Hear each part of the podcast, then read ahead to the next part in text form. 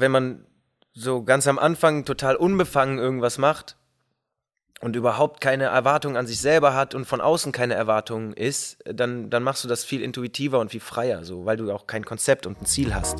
Willkommen zu 02, dem Köln-Podcast. Mein Name ist Lukas Paas und ich bin zurück aus der Winterpause. Endlich darf ich mich wieder am Tresen meiner Stammkneipe mit spannenden Menschen aus und um Köln treffen. Hier lerne ich die spannendsten Menschen aus unserer Stadt kennen. Das können Unternehmer, Musiker, Schauspieler oder ganz andere Menschen mit einer besonderen Geschichte sein. Und darüber sprechen wir dann bei einem Kölsch. Und nach der langen Pause habe ich mich natürlich umso mehr gefreut, endlich wieder jemanden zu treffen. Und ihr dürft jetzt endlich wieder raten, wer das war. Oliver Niesen. Oliver Niesen ist Frontsänger und Gitarrist der Band Cat Baloo. Ich denke, in Köln gibt es kaum jemanden, dem die Band überhaupt nicht sagt. Spätestens seit dem Song Ediert kein Wort sind sie in Köln und vor allem im Kölner Karneval eine echte Institution. Ich wollte zuerst einmal wissen, wie Olli aufgewachsen ist, wie er seine Jugend erlebt hat und ob Musiker so sein Traumberuf war. Wir haben darüber gesprochen, wie er den Durchbruch im Jahr 2012 wahrgenommen hat und was das so für ihn persönlich verändert hat.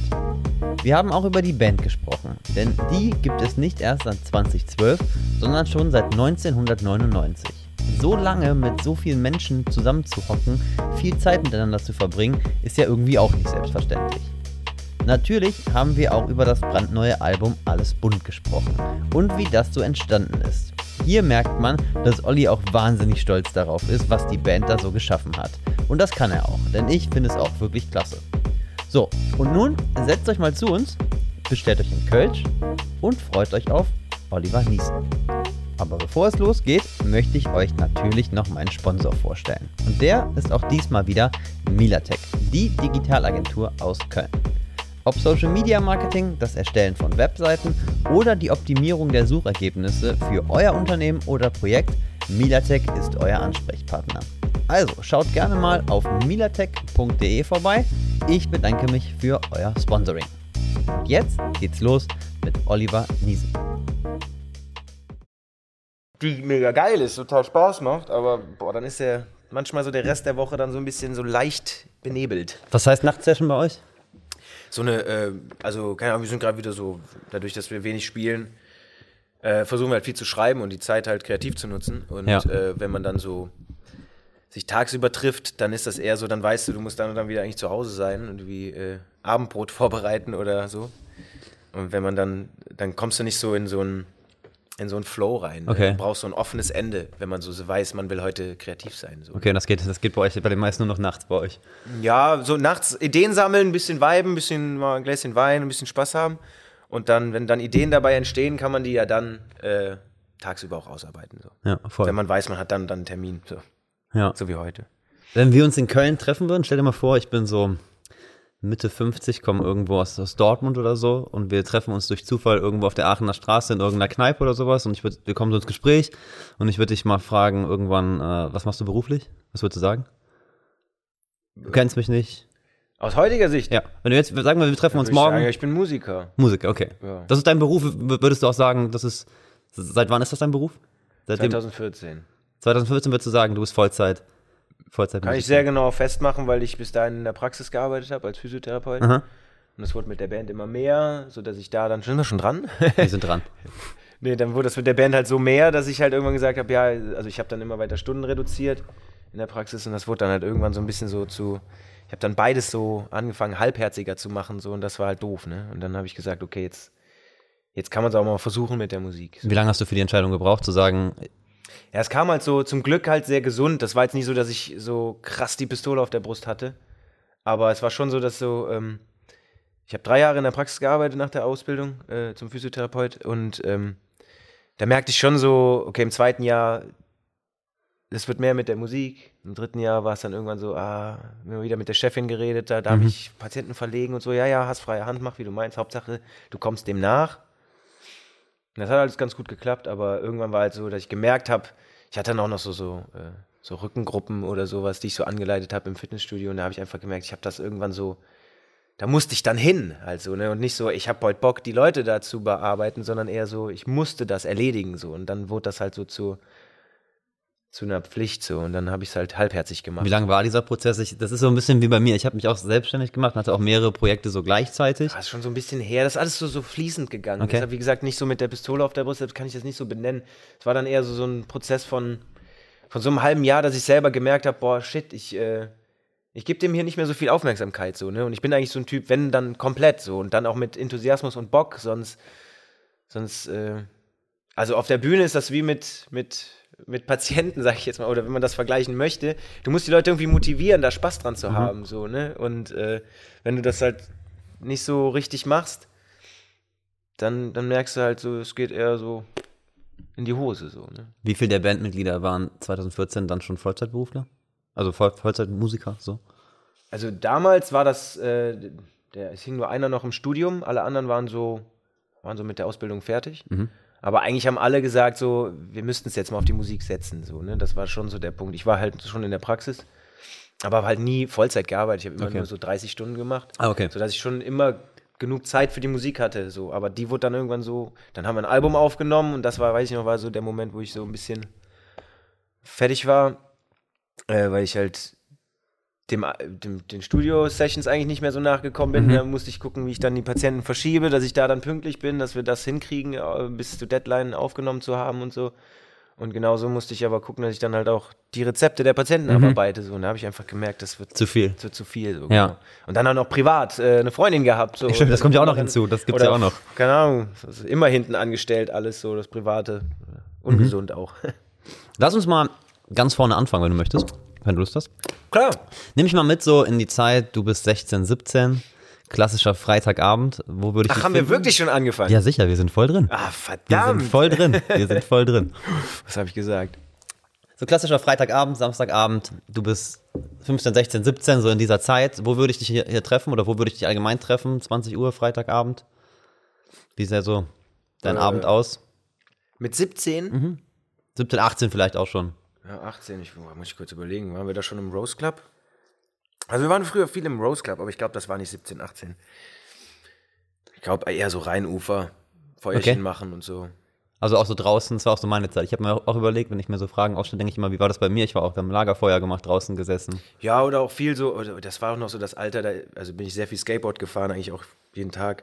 Und dann ist so, ein, ist so eine, so eine Skateboard-Session dann vielleicht irgendwie so übergegangen in den Abend oder Okay. Mhm. Wenn du an früher denkst, bei mir, also ich glaube, jeder hat das irgendwann in der Jugend immer so ein Feindbild. Ich meine Feindbild gar nicht im Sinne von Hass oder sowas, aber so will ich nicht sein. So, weil es kann Spießer sein. Bei mir war das ganz stark ne, zu, einer, zu einer gewissen Zeit das Thema Nazis. Ja, Hattest das du ist so, selbstverständlich. Das ist klar, aber was waren deine Feindbilder früher? Wo würdest du sagen, so, so da, da war ich gegen? Auch so mit 17 oder was? Puh.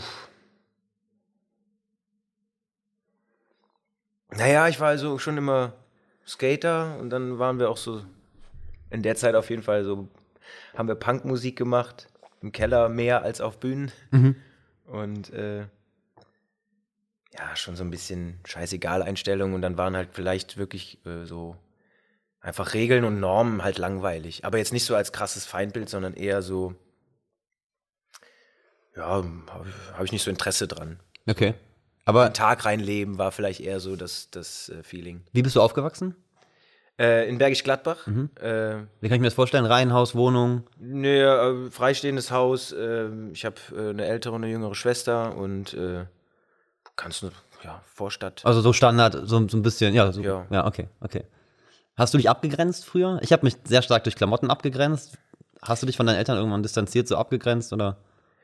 Ja, ich, nie so, nie so aus so einer krassen Rebellion, so, äh, wie du auch gerade meinst, mit so Feindbildern, so, also will ich nicht sein, sondern eher so, ja, so egal. So, mir war das oft. So richtig New Future-mäßig. noch- Ja, keine Ahnung, ich, ich, ich, ich finde es schwierig, so über mich zu reden. Keine Ahnung, ich, ich sah mich nie so in so Sparten irgendwie. Okay. Also ich weiß schon, dass wir in der, in der Schulzeit so ähm, vor, vor, äh, vor der Oberstufe, so eher so zehnte Klasse, da war man schon eher so, ähm, da gab es so die, die bei den Rollern waren. Dann Ja, gab es die, ja, die ja. geraucht haben, Ja. abseits vom Schulgelände. Und dann ähm, gab es so die ganz normalen, die Fußball gespielt haben oder so. Und ich weiß nicht, wir, wir saßen halt auf der Treppe. Das war immer so unser, unser Platz. So. Wie viele wart ihr? Wie viel waren da so auf der Treppe? So zehn? Hm. Waren mal mehr, mal weniger, aber Ich finde, ich find, wenn man, ich habe auch darüber nachgedacht, wir waren früher auch immer in so einer Kneipe und ich finde, wenn man darüber nachdenkt, denkt man immer, man wäre unheimlich viele gewesen, aber ich glaube, es waren eigentlich, in, in Wirklichkeit waren es einfach bei mir viel weniger. Ich glaube, wir waren auch so zehn, aber man, man, es kommt immer so groß alles vor, aber ich glaube, es waren doch weniger. Ja, ich, ich glaube, ich könnte die noch alle so aufzählen, aber dann gibt es noch so, so zwei, drei, die dann mehr nur so am Rand standen, die sich dazugestellt haben und so. Mhm. Also ich meine, es war Schulzeit so und das ja, schon lange her. Wann hast du zum ersten Mal gemerkt, dass dann die Musik so in dein Leben kam, wo du gesagt hast, okay, das ist was, was mir gefällt? Kannst du dich daran erinnern, Ähm, wie alt du da warst?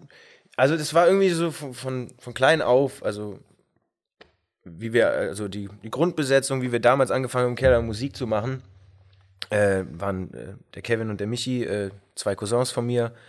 Ähm, unsere Väter hatten schon Bands zusammen, so, deshalb hat Okay. sich das so irgendwie, sind wir damit groß geworden. Das klingt immer so, so abgedroschen, so wurde uns mit in die Wiege gelegt oder so, aber so war es halt ein bisschen, weil es irgendwie von Hause aus irgendwie normal war, dass äh, dass so Musik da war. Aber nie so professionell, dass man, äh, dass die, dass unsere Eltern das irgendwie gelernt haben oder studiert oder so, sondern es war immer so Hobby.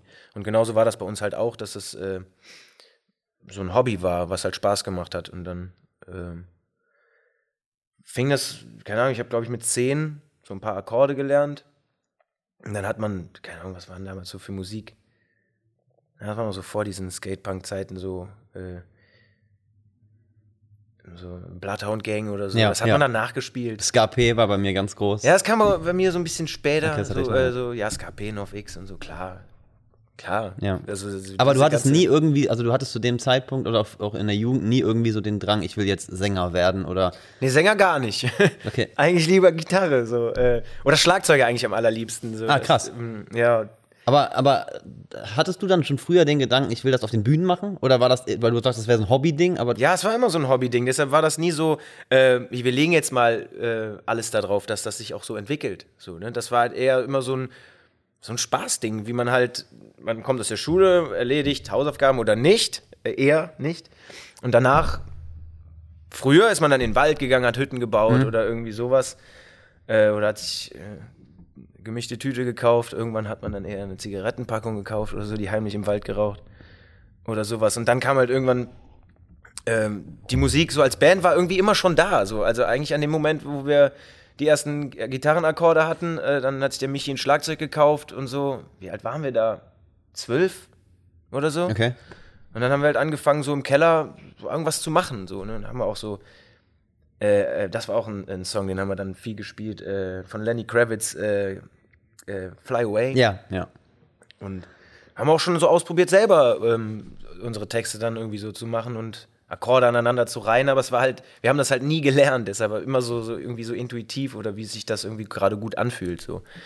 Und ähm, deshalb war das nie so, ich werde mal Sänger oder so. Das war halt eigentlich, das, das war ein totaler Zufall, weil es eigentlich dann irgendwann so aus diesem, ja, wir spielen halt Sachen nach, wir machen unsere eigenen Interpretationen daraus. Ich kam dann irgendwann an und meinte, ich habe ein bisschen Herzschmerz gehabt, ich habe ein paar Lieder geschrieben. Ähm, so, ich singe die euch mal vor, spiel du mal das, spiel mal das, ja, so ist cool, ah, ich könnte auch das spielen und so, ja, ist cool.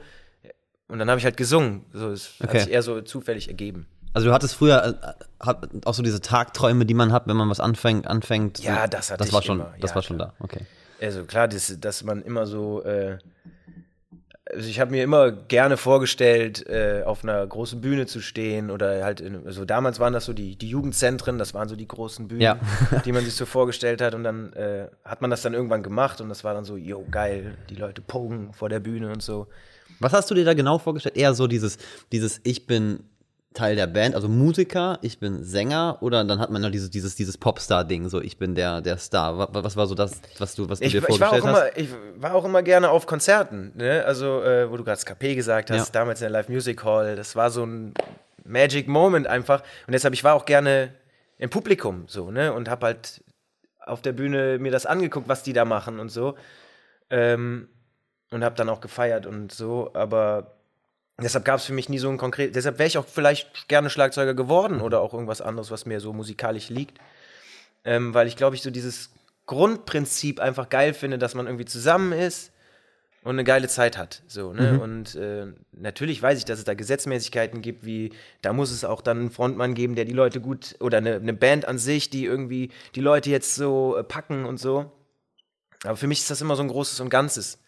So, die Leute, die feiern, die singen mit, dann haben die da oben noch mehr Bock und singen, geben noch mehr. Also es ist immer so, eine- so eine Wechselwirkung, finde ich. Du hast gerade gesagt, du weißt, dass es so eine, ich nenne das jetzt einfach mal Hierarchie in der Band gibt oder so eine gewisse Regeln, Grundregeln. Kannst du dich erinnern, wann die zum ersten Mal so richtig nach vorne kamen? Also so richtig, dass du gesagt hast, jetzt müssen wir was ändern? Ja, ändern nicht. Es Oder zumindest was, was professionalisieren, nenne ich das jetzt Ja, ich mal. weiß schon, was du meinst. Äh, Das hat sich eigentlich so eigentlich immer so ganz gut ergeben, so von einem zum nächsten und so. Aber wenn du die Frage so konkret beantworten haben willst, dann jetzt. Jetzt? Eigentlich jetzt erst. So. Okay, also, jetzt. dass man, ja, schleichend immer mal wieder, so, aber dass man sagt, konsequent, okay, das muss jetzt so sein, du bist der, der vorne steht, deshalb musst du das jetzt auch so ansagen oder so. Das wurde nie so benannt. Das war eigentlich eher so, das hat sich immer mehr verselbstständigt, dass das äh, eine logische Konsequenz war. Okay. Ich hätte gedacht, das wäre viel, viel früher. So im Jahr 2012 so. Nee, da noch lange nicht. Da, da war es noch richtig unprofessionell, beziehungsweise Ja. eher so gefühlsmäßig. Das war einfach noch voll die, mit der gleichen Attitude wie mit 18 irgendwie äh, Auto vollgepackt zu irgendeinem Gig hingefahren.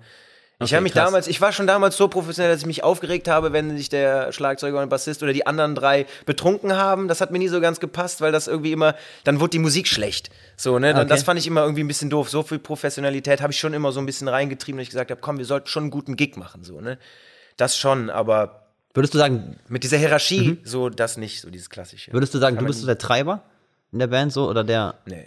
Okay, das macht ihr. Also, äh, das, äh, ähm, nee, ich glaube, es, äh, es gibt es schon bei uns so, so diesen Part Visionär, so ich habe ich hab eine Vorstellung, dann gibt es so den, der das dann zerdenkt, dann gibt es so den anderen, der auch noch so seinen Senf dabei gibt, der den anderen wieder zu denken gibt, so, das ist eigentlich so grunddemokratisch, aber natürlich äh, ist es schon, ähm, damals in der Schule hat man so, so, so Lerntypen ra- rausgearbeitet. Mhm. Ne? So, du, bist der, du bist der Denker, du bist der Macher und du bist so der, der, ja, Mitläufer klingt so negativ. Das muss es ja auch geben, die dann, äh, das meine ich gerade mit ihren Senf auch dazugeben, die anderen auch wieder zum Denken bringen, aber nicht so, äh, so, so wird das jetzt mal, so, lass mal das doch mal machen. So, ne? Da muss es ja alle Rollen geben und die haben wir, finde ich, äh, oder finden wir alle äh, sehr, sehr ausgeglichen, sodass wir Welche uns Rolle alle sehr du? wohlfühlen. Hm? Welche Rolle machst du? Ich bin schon immer der Denker. Ja. Ich halte Okay. mich, ich, ich, ich mache gar nichts eigentlich. Ich äh, zerrede das so lange und hole noch mal ein Argument aus der Opposition und so. Und also sollten wir da noch mal drüber nachdenken. Also wenn's, wenn ich der Macher wäre, dann würden wir nichts machen. Okay. Warum ich das Jahr 2012 angesprochen habe, war, äh, ich habe eure Band da kennengelernt. Hörer wissen das, ich bin Imi, also ich komme aus Wuppertal eigentlich und bin zu dem Zeitpunkt zum Studium äh, hier rübergekommen. Und ich erinnere mich, dass ich euch irgendwo gesehen habe. Ich habe schon. Aber nicht in Wuppertal, da haben wir noch nein, nie nein, nein, gespielt. nein, nein, nein. Ja, Sagen wir immer wieder. in Wuppertal, warum haben wir da noch nie gespielt? U-Club, da würdet ihr super reinpassen. Okay. Aber ich hab, wir haben noch mal probiert zu überlegen, wo ich euch zuerst gesehen habe. Ich bin mir nicht sicher, entweder im Stereo oder im Blue Shell. Ich, Im Stereo Wonderland haben wir noch nie gespielt. okay, dann wart ihr im Blue Shell. Dann war es wahrscheinlich im Blue Shell. Da haben wir öfter gespielt. Da habe ich euch zum ersten Mal gesehen. Ich meine sogar, weil ich es auch nachgelesen habe, es war so ein Contest, kann das sein? Den gab's, ja, Köln-Rock, genau. Und dann kam plötzlich, äh, genau, da habe ich euch, glaube ich, zum ersten Mal gesehen. Und dann kam plötzlich die Zeit, wo ein YouTube-Video online gegangen ist äh, mit dir, ein, dem, dem Lied, wofür ihr dann einfach ein Jahr lang komplett bekannt wart. Ihr hättet kein Wort. Aber das haben wir nicht bei dem, egal. Ihr habt, genau, ihr habt es da nicht gespielt, ne? Aber ich habe euch da Ja, kennengelernt. da hatten wir das noch nicht. Also bei, Genau. bei Köln-Rock hatten wir diesen, diesen Song noch nicht, ne? Und plötzlich war dieses Video einfach überall. Dieser Song war überall. Es gab, also ich weiß noch, dass wir in meiner Studentenbude saßen. Dieses, dieses Video einfach, da, damals war, glaube ich, Spotify auch noch gar nicht so am Start. Nee. Wir haben YouTube auf und ab gehört. Ich habe mir das angeguckt. 12 Millionen Views hatte nur ein, also ein Video von euch.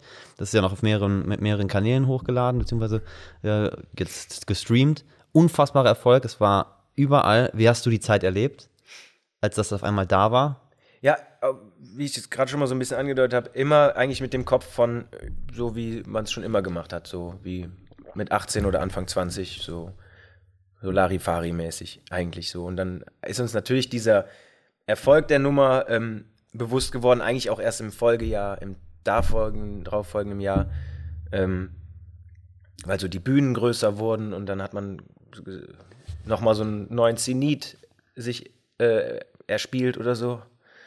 ähm, sodass man immer, ja, eigentlich erst so zwei, drei Jahre danach gemerkt hat, was das wirklich ist. Natürlich hat man in dem Moment auch gemerkt, boah, cool, das mhm. fühlt sich gut an. Die Leute singen das ja von, von alleine mit. Wir müssen es gar nicht irgendwie animieren oder so. Jetzt reichen im Prinzip drei Wörter und dann geht's los. Genau, ja. so diesen, das hat man natürlich schnell realisiert und so, aber was das letztendlich für die nächsten Jahre dann äh, bedeutet hat, das hat man nie irgendwie sich ausgemalt oder so. Würdest du jetzt acht Jahre, acht Jahre, äh, neun Jahre fast zurück, würdest du sagen, das war so der Bandmoment? Man hat ja in der Band immer so einen Moment, wo du sagst, okay, das war jetzt so der große Startschuss. Würdest du sagen, das war dieser Moment, also dieses Jahr oder dieser Song? Ja, klar, also dieser Song, der, dieses Lied hat uns alle Türen geöffnet, die wir dann auch gegangen sind oder auch nicht. Ne? Wir haben uns auch bewusst gegen Sachen entschieden. Mhm. Ähm, deshalb, ähm, auf jeden Fall, das war auf jeden Fall ein Moment, das, das kann man schon sagen. Also ohne dieses Lied würde ich jetzt hier nicht sitzen, das ist mhm. ganz klar, ja. Jetzt war es ja so, dass du in dem Video auch unfassbar präsent bist. Also ich seit 2000, ja. seit, seit, seit 2012 kenne ich dein Gesicht. Mhm. Und äh, wie hat sich das Leben für dich verändert? Ich kann mir halt vorstellen, damals gab es halt nicht unbedingt Streaming. Ich würde, ich würde behaupten, dass wenn es damals schon Spotify gab, gegeben hätte und es viel mehr gestreamt wäre, dass du persönlich halt nicht so bekannt wärst, weil ich habe halt alle, die das Lied hören wollten, mussten sich ja quasi zwangsläufig auch das Video angucken ja, und, und, und, dich, und dich angucken. Wie hat sich das für dich verändert? Ja, man wurde dann halt mehr erkannt, ne? Klar, also irgendwie auf der Straße dann auch teilweise angesprochen oder man hat dann auch manchmal das Gefühl gehabt, hm, hat er jetzt einen deshalb so nachgeguckt, weil er mich vielleicht erkannt hat oder so. Ähm, das sind so Sachen, ne, die man halt so konkret benennen kann. Aber ansonsten, keine Ahnung, ist jetzt nicht so, dass ich das Gefühl habe, dass so ein Bekanntheitsgrad mich irgendwie äh, äh, beeinflusst oder so. Hast du dir irgendwie Gedanken gemacht, um was will ich preisgeben, was will ich, über was will ich in Interviews sprechen, was will ich nicht preisgeben, wo schotte ich mich ab? Hast du dir da irgendwie so eine Strategie zurechtgelegt? Nee, keine Strategie, sondern einfach so ein, auch eigentlich aus so einer logischen Konsequenz raus. Für mich logisch. Mhm. So, ne? Da hat ja jeder seinen eigenen, äh, seine eigenen äh, Grenzen und so, aber für mich ist es einfach irgendwie selbstverständlich, dass ich so gut es geht mein Privatleben halt jetzt nicht so aufdecke, so wo ich mir denke, das betrifft nicht nur mich allein. Also ich kann mit dir darüber reden, was ich mit 15, 16, 18 gemacht habe, aber ähm, das betrifft ja irgendwie nur mich. Mhm. So, ne? Wenn ich jetzt, ja, ich würde jetzt nicht so über mein Umfeld sprechen, okay. was die so gemacht haben. Mhm. So. Das ist vielleicht so das, so das Logische, was sich irgendwie ergibt, was mich nicht direkt betrifft. So, um es irgendwie, keine Ahnung, ob das verständlich ist. Ja, doch schon. schon. Du hast gerade selber schon gesagt, du bist halt der Sänger und würdest du von dir selber sagen, oder würdest du, wie denkst du darüber, hast du eine Sonderstellung so in der Band? Weil du hast selber gesagt, du bist jetzt der, der hier sitzt. Du bist der, der im Kölner Stadtanzeiger Interviews hält. Ja, das ist auch so, da erkennt jeder so seinen Platz, ähm, glaube ich, und weiß, wo er sich einbringen kann. Ähm, das hat eigentlich eine sehr, auch so eine, so eine Selbst, so ein Selbstverständnis einfach, weil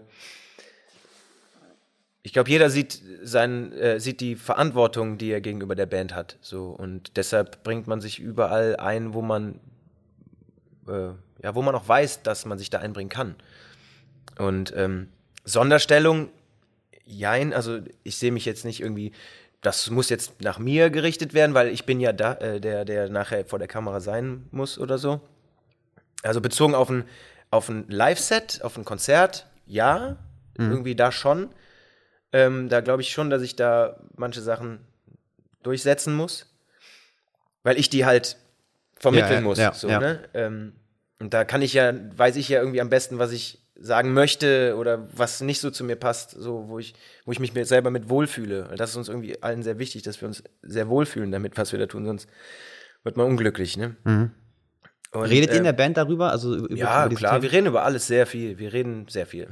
Okay. Über alles Mögliche und sezieren alles sehr, äh, manchmal auch zu viel, aber dadurch bleiben wir irgendwie, haben wir das Gefühl, dadurch bleiben wir wach und äh, in, ja, und irgendwie haben wir Bock darauf, wenn wir irgendwie unsere Seele da mit drin lassen, so, damit man halt irgendwie immer, ja, zu, zufrieden sein ist schon wichtig. Ich glaube, mit mhm. allem, was man macht. Aber nochmal kurz äh, zu dieser Sonderstellung, wenn ich heiser bin oder äh, ne, ich glaube, so eine Stimme ist so das sensibelste mhm. äh, Instrument auf der Bühne. So auf dem Schlagzeug, da musst du draufhauen. Äh, Keyboard, so, da musst du draufhauen. Gitarren müssen gestimmt sein. Klar, wenn da der Finger gebrochen ist, kannst du auch nicht spielen. Aber so eine Stimme ist schon, die ist schon schneller lidiert, sage ich jetzt mal. Mhm. Und da muss man dann mich dann schon mal mit ein bisschen Samtpfoten anfassen. Okay, okay, das heißt. Nein, nicht so, dass ich das irgendwie auslebe, so, aber ich glaube, jeder wird in gewisser Weise mit Samtpfoten manchmal angepackt, weil wir so viel aufeinander hängen in mhm. Extremphasen. Da äh, weiß man einfach, wann man jemanden mal aus dem Weg geht, wann jemand mal einen Klopfer auf die Schulter mhm. braucht und so. Da ist halt alles sehr wichtig, so. Lass dass man sich gut kennt. Mhm. Wir reden mal über die Band.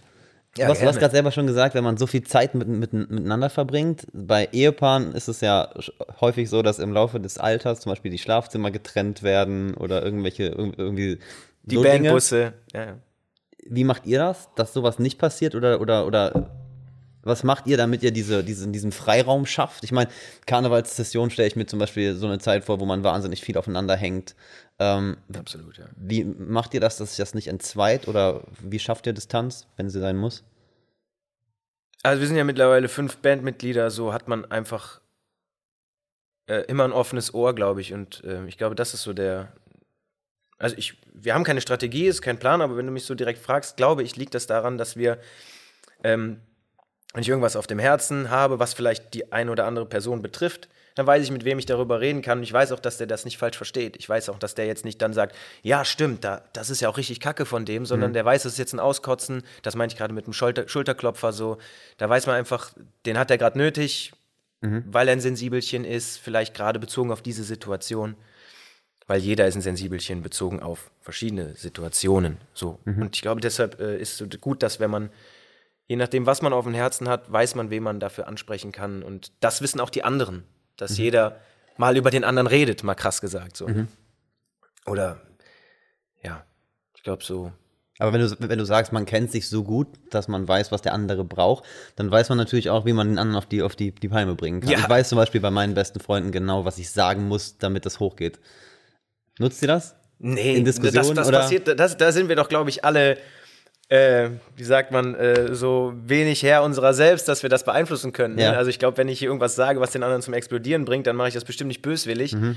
sondern äh, weiß nicht, ich glaube, da bin ich, glaube ich, zu, äh, zu ungeschickt oder mhm. sind wir alle sehr ungeschickt, ja. was so äh, Konfliktstrategien angeht oder so. Ich glaube, da sind wir alle Irgendwie Menschen ja, im Bandbus ja. und äh, lassen das halt so kommen, wie es geht. Wir haben uns auch schon angeschnauzt und wir haben so Insider, wo wir uns darüber lustig machen. Es gibt einen Insider, ähm, lass mich am Bonner Verteiler raus. So, ne? Das ist so, wenn, wenn irgendwie was hochkocht und vielleicht auch auf ernster Ebene hochkocht, dann kommt schon wieder so ein blöder Spruch um die Ecke, so dass das Ganze einfach, wo man weiß, Morgen werden wir drüber lachen, wahrscheinlich. Okay, also ein bisschen entschärfen, oder? Ja.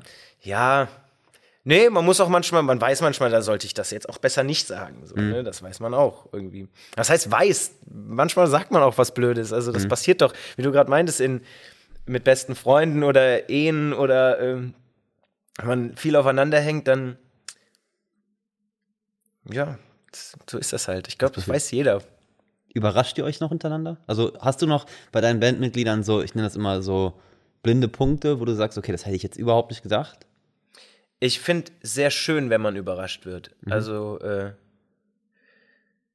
vor allen Dingen, weil äh, in so krassen Konstrukten, die so intensiv arbeiten und so intensiv zusammenhängen, ist es, glaube ich, cool, wenn, wenn man jemanden mal überrascht, wenn man mal ähm, ja, wenn man von jemandem mal einen Moment hat, wo man denkt, das bist du? Krass. Mhm. So, das habt ihr schon noch?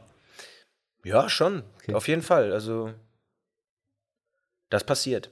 Selten, aber so selten, dass es halt dann auch wieder eine Magie hat. Ja, schön. Das, ja.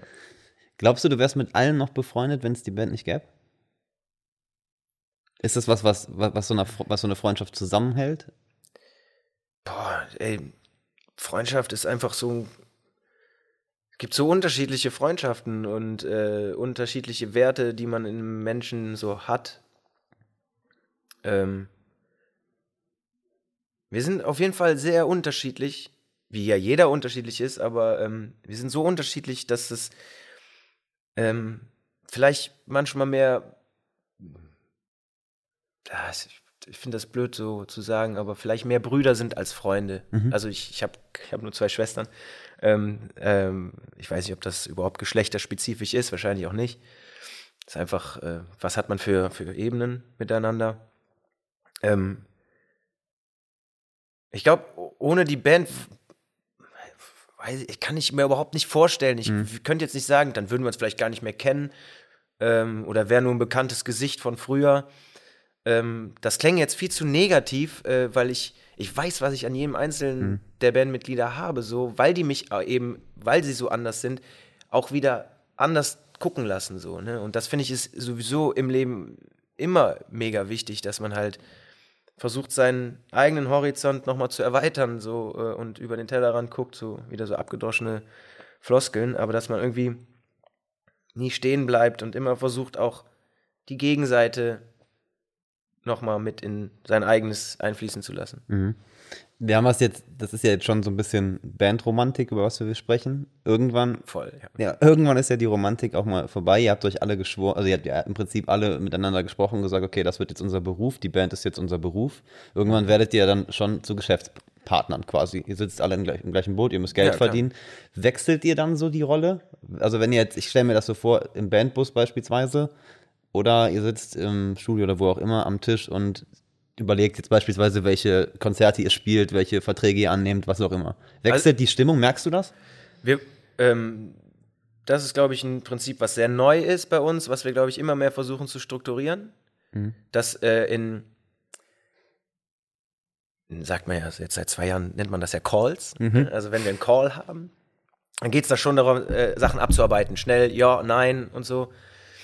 Ähm, weil wir eine, eine Gesinnung haben. Wir wissen, so, das ist unsere Moral und deshalb entscheiden wir manche Sachen so und so und deshalb sind wir da effektiver geworden und schneller. Aber wir sind auf jeden Fall auch da. Wir verstricken uns auch in diesen, in diesen Momenten, wo wir wissen, wir müssen jetzt eigentlich gerade nur was abarbeiten und wir wissen doch, wie wir ticken, deshalb können wir das eigentlich schnell machen. Wenn es irgendeinen Moment gibt, wo wir uns wieder verfransen, so, dann sind wir wieder am Diskutieren und so. Ne? Mhm. Und ähm, Und dieser Prozess ist jetzt neu oder ja, durch ja, seit zwei Jahren ist man halt ist das die Distanz, meinst du? Du hast ja gesagt Calls. Ich nee, das ist nicht die Distanz, ist glaube ich eher so die, äh, die Muße, die man plötzlich hat. Äh, weil die letzten vier, fünf Jahre, also jetzt abgezogen von den letzten zwei Jahren, die ja irgendwie so, äh, so nur so daher, Ja. so man torkelt ja gefühlt so nur noch so, Ja, ja. also jetzt nur so ganz äh, emotional gesprochen. Ähm, äh, genau, man, man schwimmt ja so, äh, gerade so in unserem, äh, in unserer ähm, beruflichen Nische, so ist das ja, so planst Konzerte, sagst sie wieder ab, verschiebst sie wieder, so, das meine ich gerade mit so, irgendwie ist gerade alles so schwammig und dann ist eine Karnevalssession abgesagt, jetzt findet es doch irgendwo wieder was statt und so. Man ist die ganze Zeit so in Anspannung, aber irgendwo hatte man auch die letzten zwei Jahre eine, eine ziemliche Muße, Sachen irgendwie neu zu denken, wieder zu hinterfragen und so. Und davor hatten wir so einen krassen Stream, den, da hatten man so einen Kopf nicht. Da ist man von einer Karnevalsbühne gekommen, die letzte, dann hatte man ein paar Tage Auszeit, aber hat dann auch gesagt, komm, die Energie nehmen wir jetzt mit und machen so ein Songwriting-Camp. und dann sind wir ein paar Tage weggefahren, haben uns eingeschlossen, haben Lieder geschrieben. Aus der Phase sind wir dann wieder auf die nächsten Bühnen gestolpert. Äh, und dann war das Jahr auch schon wieder durchgeplant und so bist du so, so getaktet gewesen. Und da haben wir es halt, ja, wir haben es so auf unsere Art und Weise strukturiert, aber die war eher immer so, jeder ist mit vollem Einsatz dabei und deshalb ziehen wir das gemeinsam durch. Weniger, äh, und weniger so, wir haben jetzt unsere Zeiträume, wo wir uns um das kümmern und dann um das. Und deshalb ähm, hatte man schon so ein bisschen jetzt auch gerade die Gelegenheit, ich will nicht sagen aufzuräumen, aber so ein bisschen, ja, so eine kleine Struktur zu schaffen. Es gelingt uns ja auch nicht wirklich zu 100 Prozent, aber wir merken, dass uns das auch gut getan hat. Ähm, Hat, glaube ich, vielen, äh, nicht nur in, in der Branche, sondern in vielen Branchen gut getan, mal Zeit zu haben oder Struktur in Dinge zu bringen. Ja, ich glaube, es ist immer gut, wenn mal was irgendwie passiert, was so nicht die Regel ist. Wie auch gerade mit den Überraschungen. Überrascht ihr euch noch? Ich glaube, wenn überraschende Momente kommen, dann gelingt es dir mal wieder von außen drauf zu gucken. So, ne? Und ja. Ihr habt ja irgendwann dann die Entscheidung getroffen, Mundart zu machen. Und äh, war das eine Kollektiventscheidung? Ihr habt ja vorher auch immer mal probiert, was anderes zu machen. War es eine Entscheidung zu sagen, okay, wir machen das? Ja, es war nie so eine äh, bewusste Entscheidung. Also, wenn ich ganz nochmal zurückgehe zu den ganzen Anfängen, wo wir da einfach nur irgendwie Sachen nachgespielt haben und dann haben wir irgendwann angefangen, so alle möglichen Lieder, die wir cool fanden, privat, irgendwie in Ska zu, äh, umzuwandeln und die dann. Die Anfänger waren das, glaube ich, oder? Die Band? Es gab irgendeine Band, die hieß Die Anfänger, was war das? Ach so, ja, ja, Ja, genau. genau, ja. Ich dachte, die Anfänger, Nee. hatte das jetzt wirklich gesagt? Genau, ja. Wir sind von aus der Grundschule, von den vier lustigen drei, ja, genau, sind stimmt. wir ja. übergegangen in die, ähm, die Anfänger, genau. Kann ich mich an unser Bandlogo erinnern. Und ähm, ja, und dann war das irgendwie dieses Ska-Ding und dann war so, ja, Ska-Bands, die haben doch alle einen Bandnamen mit Ska. Dann haben wir gedacht, so Scampi. Hatten wir einen Auftritt mit dem Bandnamen Scampi, das war ein bisschen blöd, weil wir haben auch da schon Lieder gehabt, die nicht mehr so Ska waren. Okay. Das war irgendwie nie so definiert. Wie gesagt, wir hatten nie so ein, so ein Bild, wo wir hin wollten. Boah, ich ver- verrenne mich gerade ein bisschen, ne? Nee, ist nicht schlimm, es Habe ich schon gesagt, dass ich müde bin? gar kein Problem. Richtung Äh, Mundart? Genau, von wegen Mundart. Deshalb, es war nie so ein, so ein bewusster, eine bewusste Entscheidung. Wir haben unser aller, allerersten Auftritt 1999 im Fahrkarneval gehabt und da haben wir eigentlich als Tuschkapelle in der Ecke gesessen, konnten zwei Akkorde, haben wir da, da, da, gemacht und dann durften wir am Anfang zu Beginn dieser Sitzung auch zwei, drei Lieder spielen. Da haben wir über den Wolken gespielt. Ich glaube, ja, ein Lied von äh, unseren Vätern am Orvend Norsibbe und ähm, ein eigenes Lied, das hieß Karneval. So, das heißt, dieses äh, Mundart-Thema war uns ja nie so fremd, wie gerade am Anfang schon gesagt, mit in die Wiege gelegt worden. Sind damit alle groß geworden mit Blackfoes, Höhner und irgendwann auch Brings. Und das ist ja unsere Jugend und unsere Kindheit. Und deshalb war schon irgendwann so der Moment, lass mal doch mal neben diesem Köln Rockt-Wettbewerb war dann schon so der Moment, ach ja, haben jetzt irgendwie so unsere Ausbildung irgendwie stehen an und ähm, was ist das mit der Band überhaupt? Der eine hatte überhaupt keine Zeit mehr, mussten wir mit Ersatz äh, irgendwie weiterspielen und so. das war alles sehr anstrengend und überhaupt nicht handelbar mit, als Hobby. So, ne?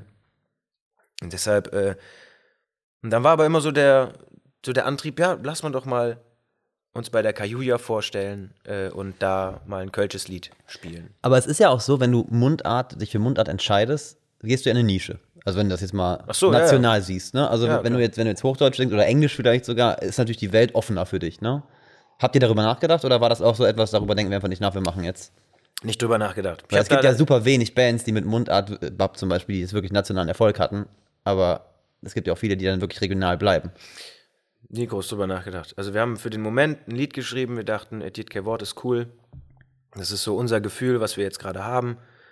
Das machen wir jetzt mal und ich habe das erste Mal drüber nachgedacht, als ich das Lied ein, in Griechenland äh, in einer Bar äh, dem, dem Nikos vorgespielt habe und äh, der meinte, ja, klingt cool, klingt super, klingt voll, Ja, was ihr da? äh, klingt so, als du müsstest Englisch singen, dann wird man es auch verstehen. Ach so, Englisch? Habe ich nie drüber nachgedacht. Krass, okay. Deshalb war das auch eher so, ja, es, es lag, lag so vor der Tür. Deshalb es sind es nie so bewusste Entscheidungen gewesen, dass wir gesagt haben, so, das, das wird jetzt professionell, wir werden damit unser Geld verdienen. Mhm. Deshalb alles, alles so gekommen. Aber mit einer tierischen Leidenschaft. Das so, merke ich ne? voll, Also voll. so schon so, Voll. wie gesagt, der, der Kindheitstraum war schon irgendwie so auf einer Bühne mal irgendwie sowas spielen, weil das macht ja auch aus dem Publikum Spaß und so. Ja, und ich, ich, ich will das jetzt nicht, nicht, äh, so, dass es nicht schlecht klingen, aber es ist ja schon alles super ungeplant, ne? Also es ist jetzt nicht so, dass man sich irgendwann mal gedacht hat, okay, das ist unser Konzept oder, oder ähnliches. Ist das, ha- hattet ihr irgendwann mal Kontakt zu richtig großen Plattenfirmen? Oder zu irgendjemandem, der euch so ein Konzept aufdrücken wollte?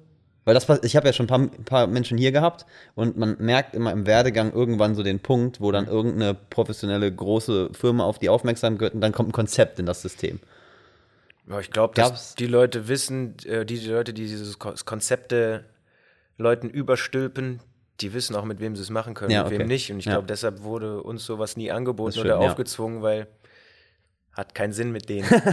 Könnte ich mir vorstellen, keine Ahnung. Also ich hatte nie. Aber nie du weißt, was ich Gefühl- meine. Ja, ja, dass, klar. Dass ja, diese klar. Konzepte irgendwann kommen. Nee, ich hatte nie das Gefühl, dass wir äh, äh, damit so konfrontiert waren, Mhm. mit so einem Moment. Weil, ja, ich glaube, Was wäre, wenn jetzt morgen Universal anrufen würde und würde sagen, wir haben ein geiles Konzept? ja, Würdest es erzähl doch mal. Ja, So, keine Ahnung, Okay. weiß ich nicht. würdest du dir aber anhören? Ja, ich würde ja, glaube ich, würde ja, glaube ich, wissen, worauf es dann hinausläuft, so ein bisschen. Also, ich wüsste, am Ende wird das nicht funktionieren. weil wir zu sehr unsere eigenen Köpfe haben. Das ist ja auch, auch, du bist ja nicht der Erste, der das macht, das ist ja auch so voll der Trend in der Musik, dass man weggeht vom, vom Major quasi hin zu eigenen, eigenen Plattenfirmen, selber gründet. Das ist ja auch etwas, was Ja, ich glaube, das hat auch ist. dahinter einfach auch so, so wirtschaftliche Gründe, weil, wie du gerade schon gesagt hast, Spotify und so, diese ganze, diese ganze Welt hat sich auch komplett gedreht, um 180 Grad. Äh, früher haben, hast du einen Hit gehabt, dann wurden Singles verkauft für so und so viel Euro und dann hast du mit einem Lied Millionen verdient. Das ist ja schon lange nicht mehr so. Ne? Also, ja. Deshalb, jetzt kriegst du die Musik zugänglich, du musst halt live spielen, um Geld zu verdienen. Das ist ein Knochenjob, so, da kann man sich Voll. nichts vormachen. So. Voll. Wir kommen mal zu einem aktuellen Thema. Ich habe noch ein wichtiges Thema auf der Agenda stehen. Euer neues Album. Ach ja, stimmt, da war, wir haben ein Album. Alles bunt. Nimm mich mal mit in so eine Entstehungs, in so einen Entstehungsprozess von so einem Album. Ich fange mal an, ich hatte ja hier schon ein paar Musiker sitzen. Merkst du selber einen Unterschied zwischen, ich nenne mal Liedern, die du schreibst, die so flown, ja, also heißt, du setzt dich hin und das Lied geht so einfach dir von der Seele, sag ich mal, oder ich, ich, ihr macht das jetzt 20 Jahre oder so Lieder, die erarbeitet sind, einfach weil du das Handwerk Musik kennst. Verstehst du was, den Unterschied, was Ja, ich meine? Dieses voll. Seele, diese Seele Musik oder dieses Handwerk. Merkst du einen Unterschied? Ähm, ich weiß genau, was du meinst. Ich kenne diesen Unterschied. Ich glaube, dass. Muss ich auch wieder ein bisschen zurückgehen. Also, wenn man so ganz am Anfang total unbefangen irgendwas macht und überhaupt keine Erwartung an sich selber hat und von außen keine Erwartung ist, dann, dann machst du das viel intuitiver und viel freier, so, weil du auch kein Konzept und ein Ziel hast, also was uns betreffend.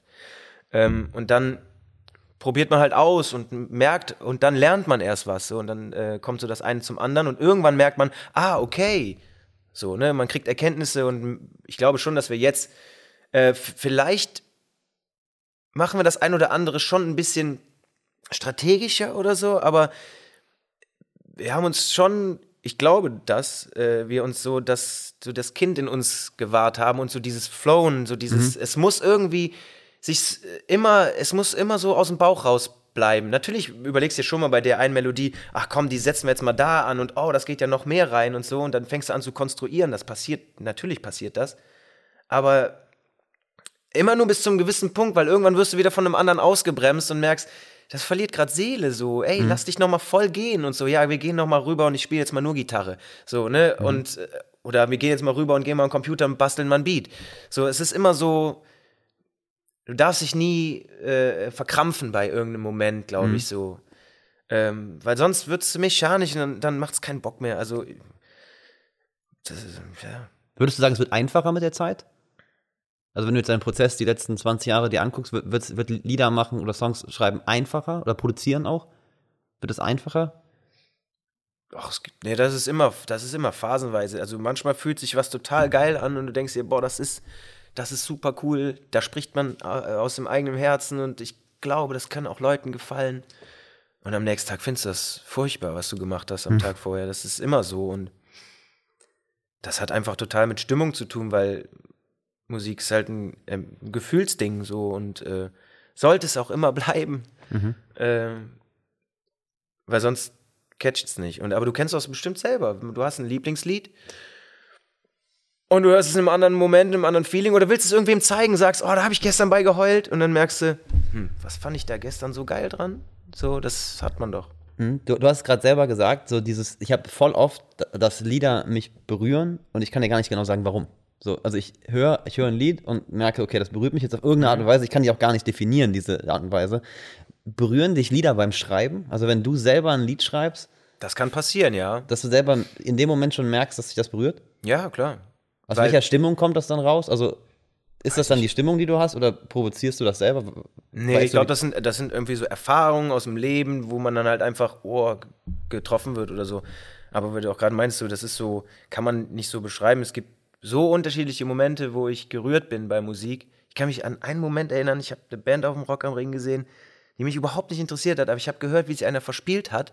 Und dann habe ich geheult, weil ich das so, so, so real fand. So irgendwie Krass, so, mich, ja. ich so, und ich so an uns dann erinnert war und dachte mir so, ah, das äh, ist so, so egal und so. Und die Musik, die die gerade gemacht haben, fand ich gar nicht so. Klar, das gehörte dazu, ne, das Ganze so und die Feelings. Aber ich dachte, äh, ich wollte was zum Album sagen. Du hast, äh, Entstehungsgeschichte gesagt mhm. oder, oder so, ähm, nimm mich mal mit auf die Reise, mhm. wie man so ein äh, Album produziert oder wird das leichter, Musik zu machen. Wir äh, haben nie so ein Konzept im Voraus, dass wir irgendwie sagen, wir wollen jetzt das und das machen und nachher heißt das Album alles bunt, wir wollen jetzt die bunte Gesellschaft oder mhm. die bunte Welt benennen. Das passiert immer so auf dem Weg so ein bisschen. Mhm. Wir, wir ähm, sind alle relativ gleich alt, deshalb befindet man sich immer in ähnlichen Lebensphasen so und dann gibt es immer unterschiedliche Dinge, die einen im Alltag beschäftigen. Habt ihr eine Deadline dann, wo ihr sagt, da muss das Album fertig sein? Ja, das hast du irgendwann, ne? Wenn du merkst, so wir, oh, wir sollten eigentlich mal wieder ein Album machen, so. Ja. Eine Deadline braucht man auf jeden ja. Fall, ja klar, sonst wirst du nie fertig, so, ähm, das ist ganz klar. Aber das kannst du auch irgendwie erst machen, wenn du weißt, du hast jetzt so ein paar Lieder, ein paar Skizzen. Ähm, da lohnt es sich jetzt irgendwie zu sagen, ähm, wir gehen in einen Aufnahmeprozess oder wir arbeiten die mal weiter aus. Und wenn man dann so davon vier, fünf Sachen hat, dann glaube ich, dann macht es Sinn, eine Deadline zu machen. Aber das ist bei jedem komplett anders. Ne? Mhm. Wenn du, wenn ich mir dein Album anhöre, wenn ich mir euer Album anhöre, gibt es immer so eine, ich, ich, unterscheide immer in zwei verschiedene Songs. Einmal so ein bisschen so dieses Mitsingen, ne? also mhm. was, man, was man jetzt auch im Karneval hören könnte oder was man in der Kneipe abends nach ein paar Kölsch mitsingen kann. Und einmal so dieses Melancholische, ne? also wo man so träumen kann und so weiter. Unterscheidet ihr oder achtet ihr in dem Entstehungsprozess darauf, dass ihr einen Teil mitsingen, also ein paar, ich sag mal, ich will jetzt nicht Stimmungsmusik, das ist ein ganz furchtbares Wort. Ich kann das filtern. Wo man mitsingen kann, im Gleichgewicht steht zu diesen melancholischen Liedern. Achtet ihr darauf in dem, in, in dem Prozess, dass ihr das ein bisschen mixt? Oder passiert das automatisch einfach? Ja, es passiert ein bisschen automatisch, wenn du so ein Lied hast, wo du oder eine, eine Idee hast. Äh, keine Ahnung, also entweder hast du eine Idee und ein, äh, eine Grundstimmung von einem Lied, die musst du musikalisch unterstreichen. Manchmal hat man auch das Gefühl, man muss musikalisch das Gegenteil machen, mhm. so um irgendwie eine Wirkung zu erzeugen. Ne? Also wenn ich jetzt Musik als Kunst, ich finde immer auch so im, im Museum oder so, wenn man sich irgendwie Ausstellungen anguckt, dann finde ich die Bedeutung manchmal gar nicht so wichtig, sondern äh, das Gefühl, was es mhm. auslöst. So, ne? Und deshalb glaube ich, und eine Stimmung, irgendwas passiert dann so. Ne? Und das finde ich, muss bei Musik auch passieren, sonst, sonst verliert es diese Magic. Mhm. Und äh, deshalb ist.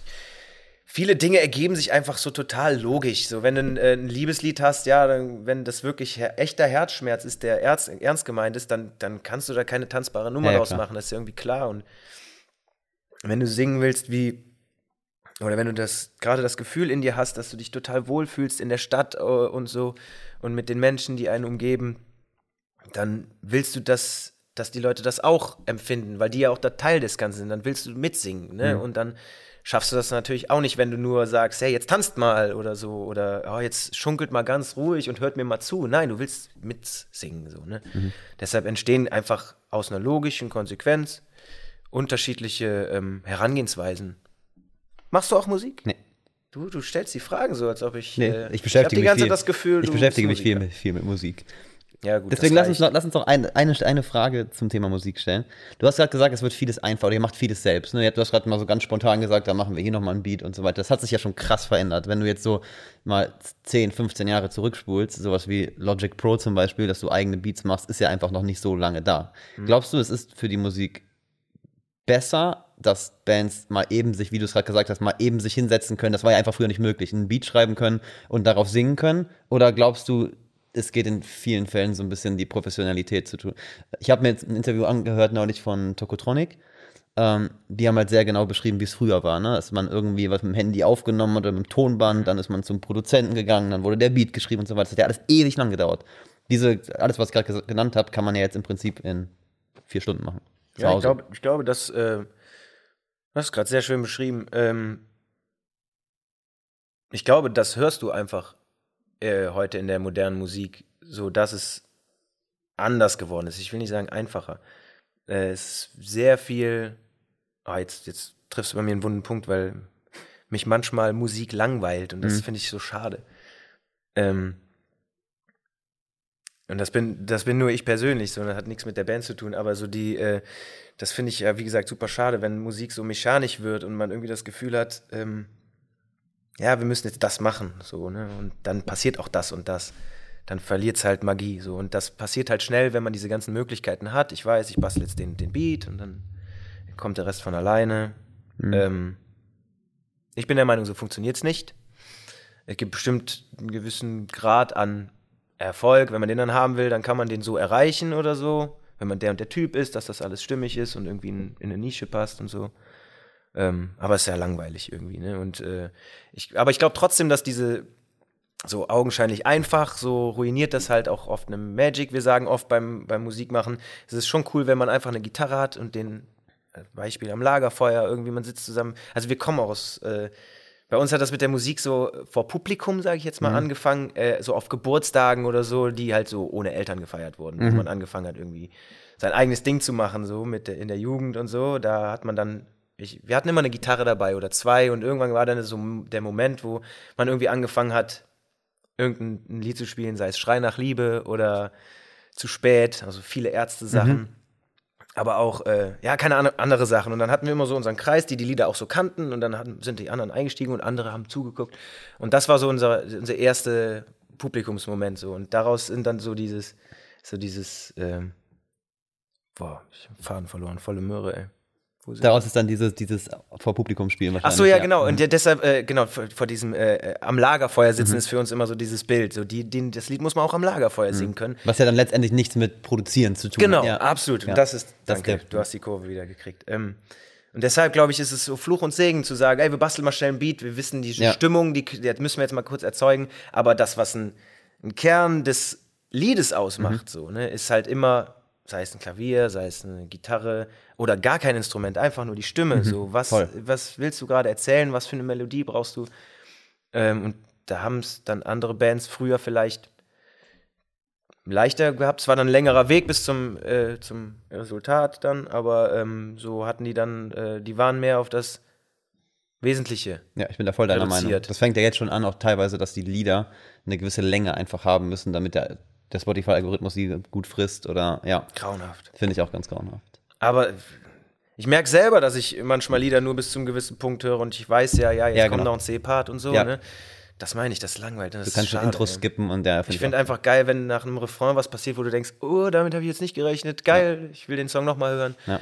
Oder ich brauche erstmal ein paar Mal bis der Song wirkt oder so. Ja, finde boah, das ist so weggegangen. Ja. Das ist das letzte Mal, äh, das passiert mir immer wieder bei der Band Phoenix, wenn die ein Album rausbringen, das ist so, das muss ich noch mal hören. Ich finde es gerade, kann ich, habe ich noch nicht einordnen können. Ja. Das ist eigentlich cool, wenn man es nicht einordnen Entdecken kann. halt, Musik entdecken und nicht einfach Musik abspielen. Was hörst du privat für Musik?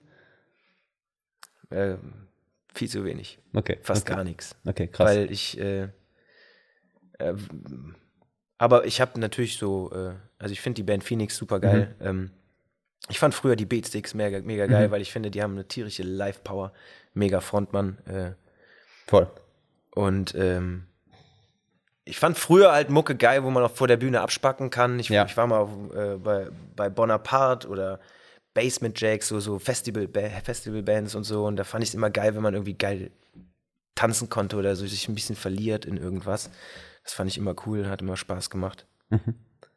Und ähm, ja, schon wieder die Frage vergessen. Nein, ich finde das Problem. Gespräch du, sehr du, du, angenehm. Du, du, hast, du, du hast die Frage äh, sehr gut beantwortet. Ja. Welche, Musik, welche Musik hörst du? Ich würde auch langsam zum Ende kommen. Ähm, ich stelle diese Frage, die jetzt kommt, vielen Musikern und vielen Kreativen. Ähm, wenn du beschreiben müsstest, was es für dich heißt, ein kreatives Leben zu führen, wie würdest du das ausdrücken? Was, was ist das Besondere an einem kreativen Leben? Also so, äh, wie man sich das jetzt Mhm. in der Frage vorstellt, so du bist Musiker, deshalb bist du ja kreativ. Genau. Boah. Ich weiß nicht, ich glaube, man kann überall kreativ sein. Man kann auch mit dem langweiligsten, langweiligsten, das ist auch wieder voll bewertend, äh, aus meiner Sicht. Äh, also ich könnte mich nicht ähm, jeden Tag meinen Anzug anziehen und irgendwie mich ins Büro setzen. Das finde ich, ja, ich glaube, mich persönlich wird das unglücklich machen. Aber ich glaube, auch da kann man kreativ sein und so. Ich, da kommen wir wieder zu irgendwas äh, überraschen. Ich glaube, wenn man sich selber dazu bringt, sich selber zu überraschen, andere zu überraschen, ich glaube, dann ist man automatisch kreativ und äh, geht kreativ mit jeder, mit jedem Moment um. Und ich finde nicht, weil man ein Bild malt oder weil man eine Melodie aneinander setzt, so, ähm, dass man dadurch kreativ ist. Aber man kann überall kreativ sein. Und ich finde das, das muss man auch versuchen, überall zu, zu finden im Leben. Dann ist das viel, oftmals viel spannender. Das sind schöne Abschlussworte. Verdammt, ich muss Promo machen. Ja. Die, die, äh, du hast wieder überhaupt nicht über das Album geredet, höre ich dann wieder so. Ach weil doch, wir wir, haben eben nicht so mechanisch und so. Wir haben, das, wir haben doch über das Album geredet. Ich wollte trotzdem mal kurz was zum Album sagen, äh, weil Klar, das gerne. Album uns wirklich tierisch am Herzen liegt. Ähm, wie jedes Album. Man schreibt das immer so aus so einer, aus so einem Moment und dann merkt man irgendwann, ah ja, wir haben jetzt Lieder geschrieben, jetzt haben wir ein Album gemacht. Wie soll das Album überhaupt heißen? Und dann merkt man so, okay, was ist denn so, was ist so der rote Faden? Weil wir haben garantiert einen, weil wir immer aus dem Herzen da gerade zusammensaßen. Ähm, dann merkt man, okay, das Album muss jetzt eigentlich so heißen, weil das ist gerade der rote Faden. Hör doch mal das Lied nochmal an, da gibt es auch eigentlich den roten Faden. Selbst wenn es irgendwie sich erstmal gar nicht so anfühlt, ist er dann doch da. Und ähm, da war halt dieses alles bunt Ding, weil wir uns viel damit beschäftigt haben, halt, ja, wie so- ich finde auch, Mitte 30 sind, Ende 30, Voll. ich bin 36, so, da bist du erwachsen irgendwie so und dann siehst du das, das Leben vielleicht so ein bisschen facettenreicher als äh, mit, wie du gesagt hast, wo saßt du in der Schule? Ja. So, ne, dann da ist man noch so, so spartenorientiert und so. Und das weicht irgendwie immer mehr auf, habe ich das Gefühl. Aber ich glaube auch in jungen Generationen weicht das irgendwie immer mehr Voll. auf. Das ist so meine von, Voll. draußen die Sicht. Ich bin jetzt, ich bin jetzt auch 32 und äh, ich habe mich auch sehr gut wiedergefunden. Also ich fand äh, es passt auch super in, der Zeit, in die Zeit, das Album, finde ich jetzt gerade. Ach so, Es ist, danke, ja. Es ist ein, äh, ein sehr erweckendes Album. Also Vielen Dank. Also es hat auch sehr viel Spaß gemacht. Großartiger Produzent äh, Gabriel Denhoff, der hat uns auch so, äh, der ist so so mit in unsere Situation so e- eingeschmolzen. So, wir, wir, wir, ähm, wir sind schon so ein eingeschworener Haufen und so und wissen irgendwie so, wa- was wir da machen und haben da Bock drauf und machen das mit dem Herzen. Und spielt ihr jetzt die nächsten Monate live? Oder die nächsten Wochen? ja, wir spielen Das Freitag, Album auch? Samstag, Sonntag. Das Äh, Album auch? wir spielen keine Konzerte Ja. gerade, wir spielen halt, äh, ähm, jetzt kommen so Karnevalssachen rein, da spielen wir halt eine halbe Stunde, da, da spielen wir auch drei Sachen vom neuen Album. Und ähm, wir hatten leider nur ein Konzert Ja. mit diesem ganzen Album. Das ist halt echt das, bitter, Das ne? war das Release-Konzert im E-Werk, so unser, unsere Location, wo wir uns sehr, sehr wohlfühlen. Weil es so schon noch so diese Club-Atmosphäre hat, aber irgendwie schon eine gewisse Größe, dass man so wow, was erzeugen kann. Und äh, da haben wir das Album komplett gespielt. Ich glaube, zwei Lieder haben wir nicht gespielt, weil es einfach zeitlich nicht gepasst hätte. Und ähm, das war schön. Aber ihr plant für den Sommer jetzt? Ja, klar, wir planen immer wieder und planen wieder um. Das Mhm. ist oh, ein bisschen ermüdend und äh, manchmal auch deprimierend. Wir beobachten das auf jeden Fall, weil ich möchte es auch unbedingt live hören. Ich danke dir, dass du hier warst. Hat mir einen Vielen großen Dank. Spaß gemacht. War ein schönes. Gespräch und äh, ja, wir sehen uns auf dem Konzert. Vielen Dank. Sehr gerne. Danke auch. So, wir machen wir eben aus.